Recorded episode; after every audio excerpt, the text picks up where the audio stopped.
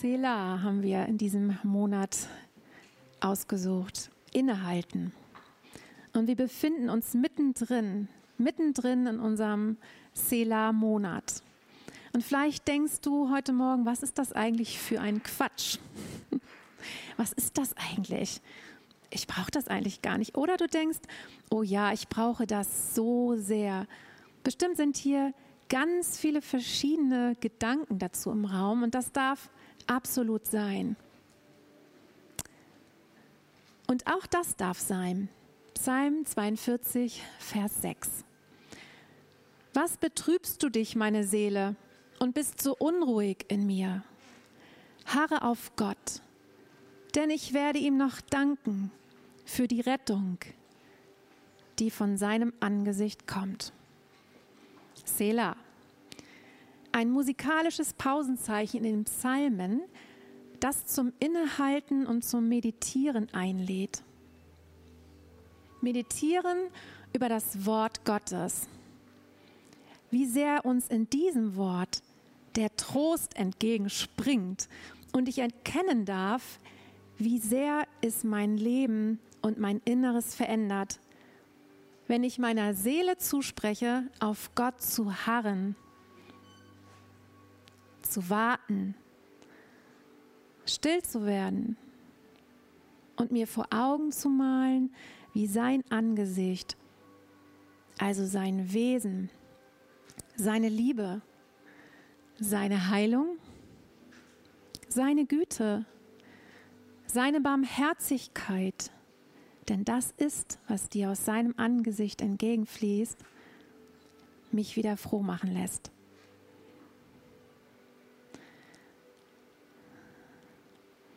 Eigentlich ist das heute keine Predigt, keine lange Predigt, sondern einfach ein paar wertvolle Gedanken für euch heute Morgen, Wintergedanken, Sela-Gedanken, die ihr einfach auf euch wirken lassen dürft.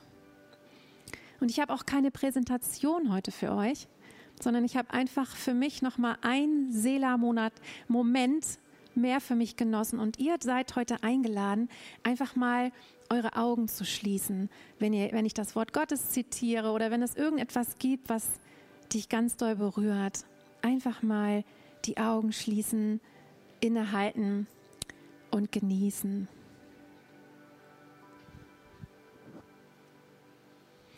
Winter.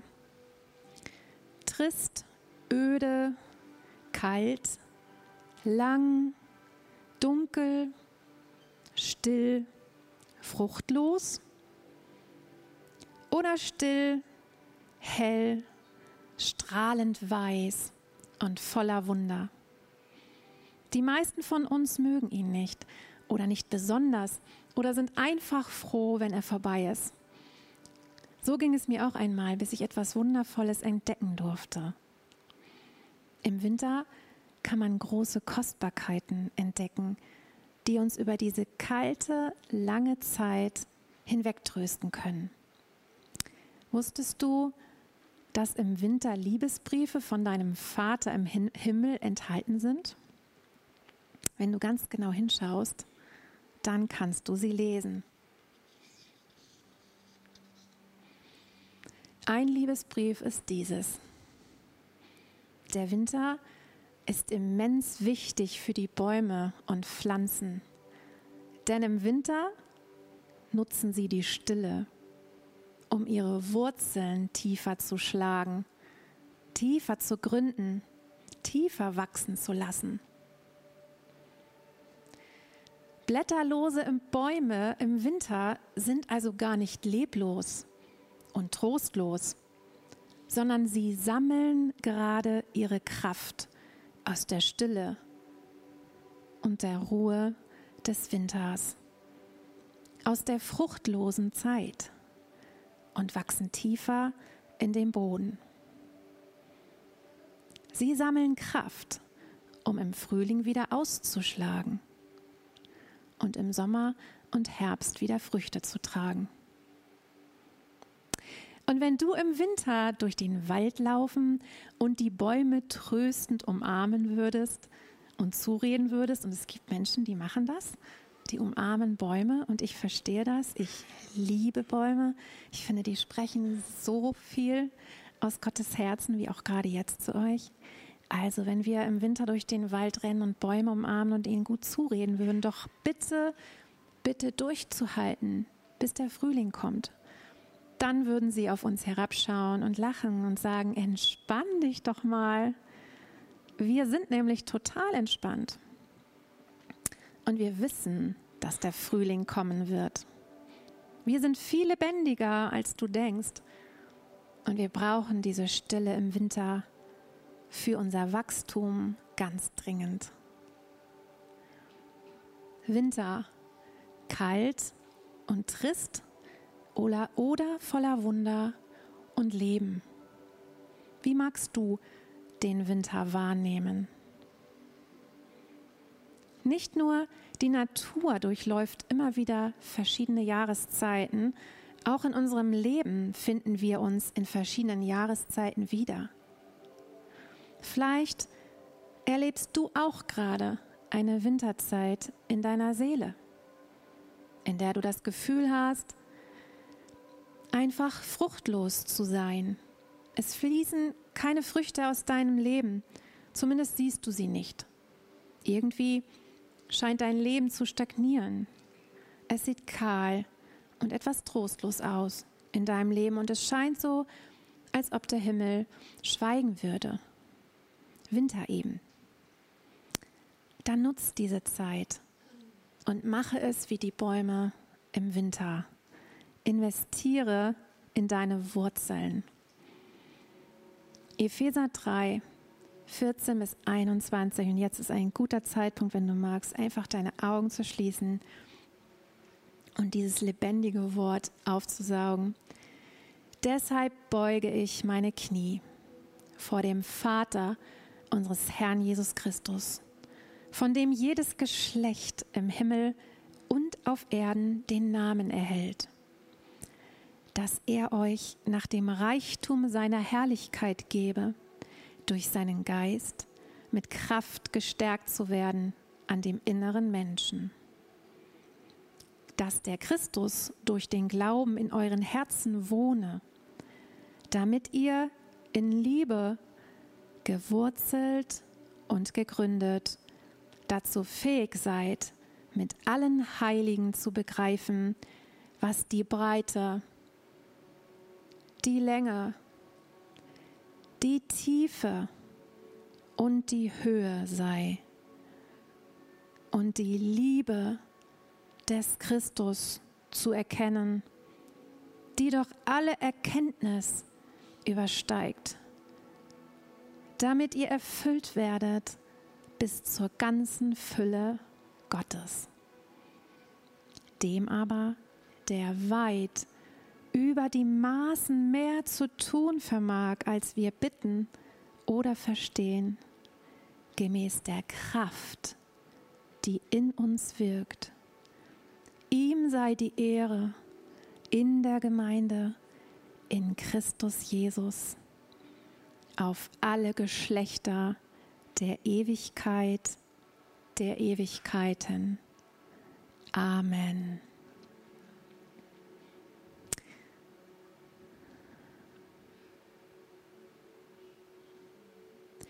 Hier sehen wir, welchen Sinn es macht, vor dem Vater unsere Knie zu beugen, damit wir durch seinen Geist mit Kraft gestärkt werden an unserem inneren Menschen, damit wir in ihm, und da haben wir das wieder, verwurzelt und gegründet sind, damit wir die Breite, Länge, Tiefe und Höhe der Liebe Gottes immer mehr erkennen das ist es, worauf es im Leben ankommt, meine Lieben. Genau das ist es. Und je öfter wir unsere Knie beugen, je öfter wir in unsere Beziehung mit ihm investieren, desto tiefer wachsen unsere Wurzeln in ihm. Desto mehr werden wir seine Liebe erkennen.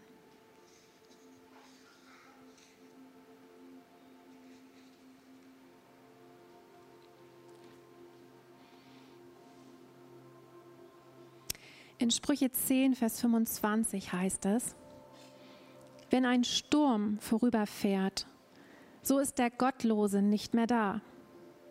Der Gerechte aber ist für die Ewigkeit gegründet.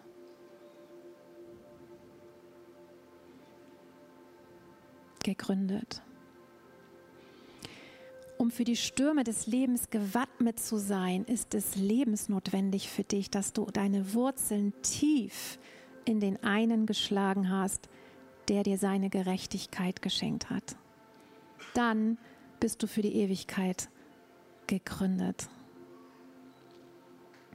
Wenn wir also klug und weise sind, dann nutzen wir so eine Zeit der Stille in, in unserem Leben, um unsere Wurzeln tiefer in Jesus wachsen zu lassen. Und wenn wir klug und weise sind, dann schaffen wir regelmäßig Raum, jeden Tag in unserem Leben Momente der Stille, der Ruhe, ein Selah, weil wir die Stille und das Innehalten mindestens genauso sehr brauchen wie die Bäume.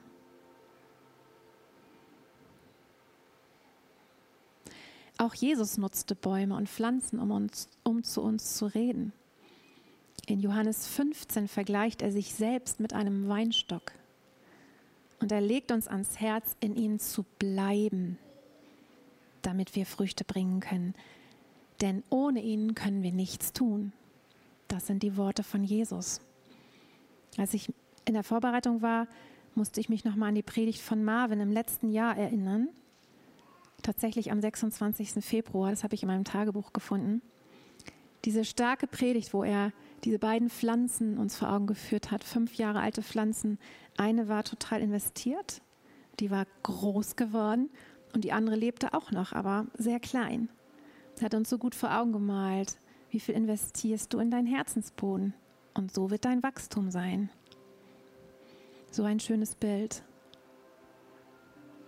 Selah bleiben, verweilen, Wurzeln schlagen, wohnen. Alles, was du tun kannst, um vorwärts zu kommen in deinem Leben, ist zu verweilen.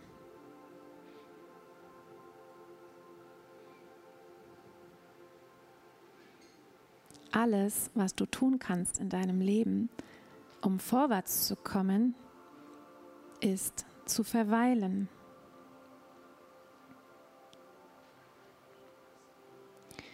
Jetzt noch zu einem Liebesbrief unseres Schöpfers im Winter. Der Schnee. Wie sehr berührt es das Herz, wenn wir tanzende, glitzernde Schneeflocken vom Himmel fallen sehen. Ich glaube, dass es nicht nur die Kinderherzen berührt, sondern auch uns Erwachsene, wenn wir es wahrnehmen, wenn wir unsere Augen öffnen, wenn wir wach durch unsere Welt gehen und das erleben. Und wisst, wusstet ihr, dass jede Schneeflocke ganz einzigartig geformt ist und dass sie deswegen niemals aufeinander passen? Und das ist der Grund, warum sie sich dann anhäufen zu Haufen und es immer höher wird. Schneeweiße Hügel. Und wer von euch hat schon mal einen Spaziergang mitten in der Nacht gemacht, als es gerade frisch geschneit hat. Es ist so wundervoll, atemberaubend schön, wunderschön. Schnee ist ein Liebesbrief unseres Schöpfers und des Vaters des Lichts. Diese Stille, die sich ausbreitet, wenn Schnee alles bedeckt. Sie trägt eine ganz eigene Frequenz. Töne werden gedämpft und alles wird ruhiger. Das ergibt sich übrigens auch daraus, dass Schneeflocken alle anders geformt sind und sich Hohlräume bilden. Und durch diese Hohlräume wird alles gedämpft. Hört sich einfach anders an, leise. Gott möchte, dass wir hören. Zuhören. Und gerade durch seine Schöpfung spricht er zu uns. Freue dich über eine Stille in deinem Herzen und höre genau hin. Manchmal spricht Gott einfach in scheinbar unwichtigen Banalitäten sogar zu uns. Und in so einer Stille ist es gut, Fragen zu stellen.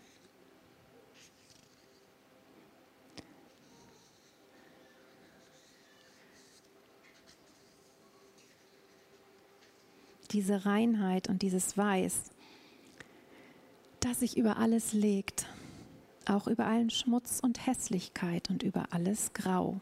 Durch dieses Weiß und dieses, was sich auf dieses Grau legt, das ist so ein wundervolles Bild.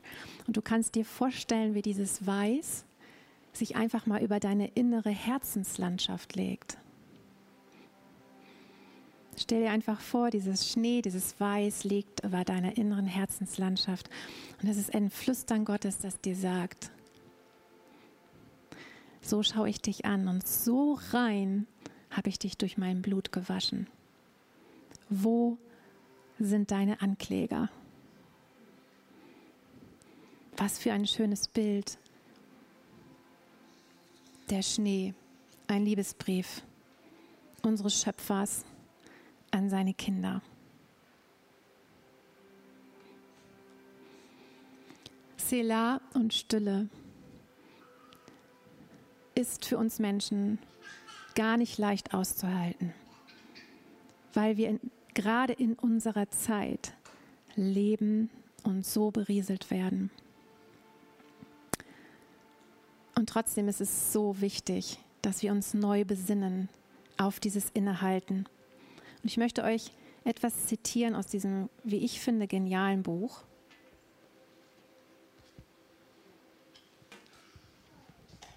das euch Joscha, glaube ich, letztes Mal schon vorgestellt hat. Das Ende der Rastlosigkeit. Der Lärm der modernen Welt macht uns taub für die Stimme Gottes. Diese neue Normalität der permanenten digitalen Ablenkung raubt uns die Fähigkeit, präsent zu sein. Präsent für Gott, präsent für andere Menschen, präsent für alles, was in unserer Welt gut, schön und wahr ist. Sogar präsent für unsere eigene Seele. Es gibt Bücher zu lesen, Landschaften zu erkunden, mit Freunden zusammen zu sein. Ein Leben, das voll und ganz gelebt werden will. Diese neue Epidemie der Ablenkung ist die besondere Schwäche unserer Zivilisation und sie ist weniger eine Bedrohung für unseren Verstand, auch wenn er sich unter dem Druck verändert. Die Bedrohung gilt unserer Seele. Wenn der Lärm nicht nachlässt, können wir sogar vergessen, dass wir überhaupt eine haben.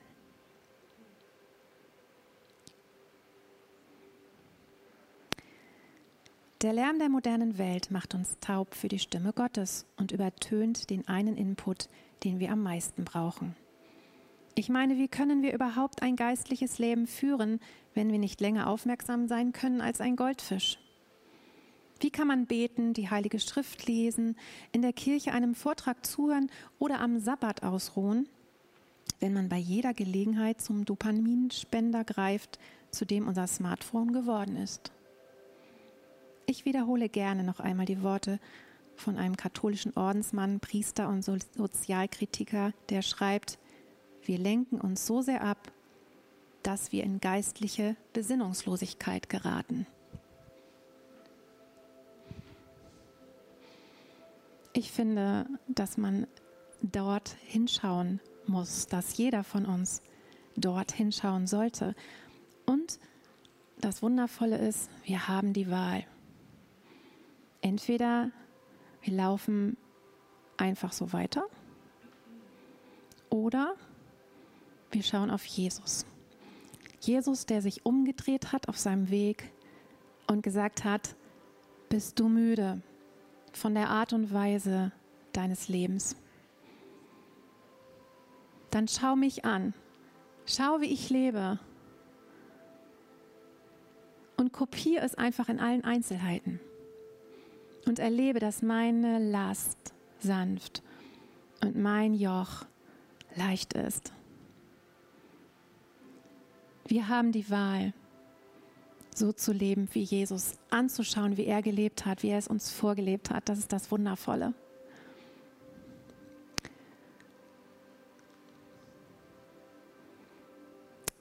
Und ich wünsche mir und uns allen, dass wir uns auf den Weg machen, diesen Lebensstil Jesus anzunehmen. Ihr habt ganz viel, ganz sicherlich von diesem Wort Achtsamkeit gehört. Achtsamkeit ist ein Wort, was einem überall entgegenspringt. Wird, glaube ich, kommt, glaube ich, aus dem Buddhismus. Und eigentlich ist Achtsamkeit dasselbe, was Jesus gelebt hat, mit Stille und Einsamkeit. Das Beste fehlt aber in der Achtsamkeit, die die Welt uns erzählt, nämlich Jesus selber. Die Stille und Einsamkeit ist erdrückend oder sie führt uns zu, an, zu Dingen, die uns nicht gut tun. Aber Stille, wir können uns entscheiden, dass, diese, dass wir diese Stille und Einsamkeit suchen und Jesus darin begegnen. Und dazu möchte ich euch einladen, dass ihr euch das für dieses Jahr ganz neu vornehmt.